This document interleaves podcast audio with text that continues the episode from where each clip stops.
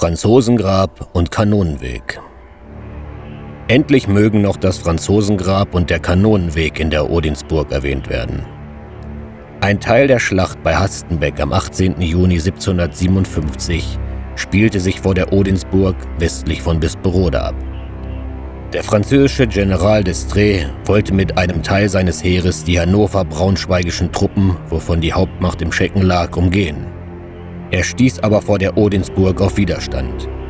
Der Erbprinz von Braunschweig sprang vom Pferde und führte seine Truppen gegen den Feind. Die Franzosen wurden hier zurückgeworfen und die Gefallenen in der Odensburg begraben. Alte Leute aus Bisperode erzählen nach mündlichen Überlieferungen von ihren Vorfahren von dem Franzosengrab, dem Kanonenweg und einer vergrabenen Kriegskasse. Ort und Stelle des Franzosengrabes und der vergrabenen Kriegskasse wurden wohl angedeutet, konnten von den jüngeren Geschlechtern aber niemals genau angegeben werden.